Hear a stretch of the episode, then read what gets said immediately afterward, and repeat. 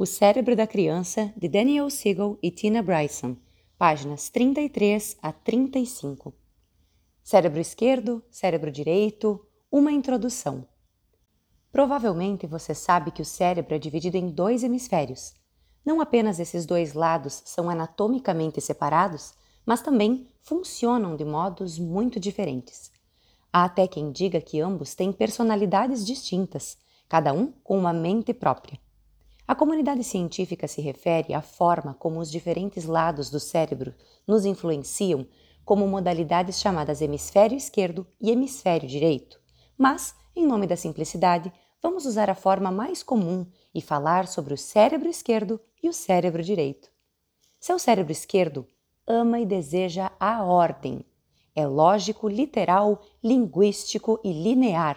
Quantas palavras com L o cérebro esquerdo ama que todas essas quatro palavras comecem com a letra L e também ama listas.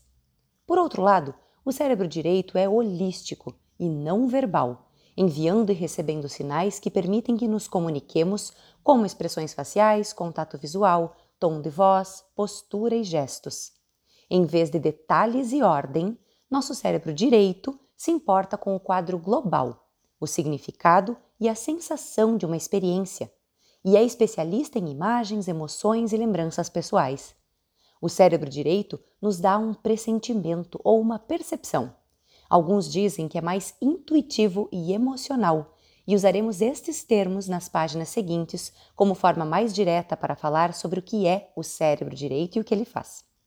Tecnicamente, esse lado do cérebro é mais influenciado pelo corpo e as áreas mais baixas dele permitem-lhe receber e interpretar informações emocionais. Pode ficar complicado, mas a ideia básica é que, enquanto o cérebro esquerdo é lógico, linguístico e literal, o direito é emocional, não verbal, experimental e autobiográfico.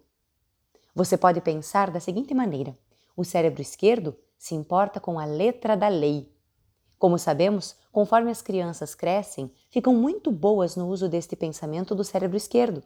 Não dei um encontrão nela, eu empurrei ela.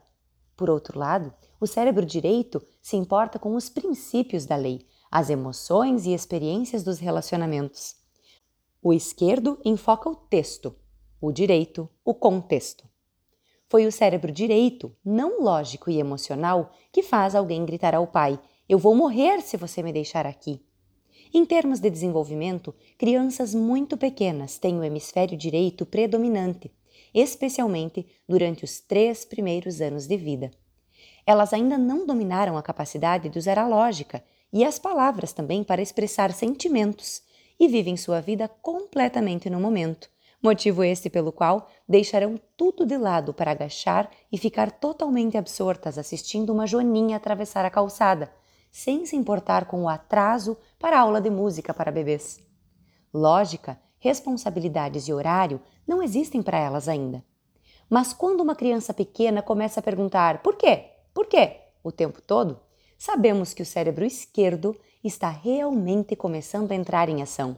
Por quê? Porque nosso cérebro esquerdo gosta de compreender os relacionamentos causa-efeito, que são lineares do mundo, e de expressar esta lógica com linguagem.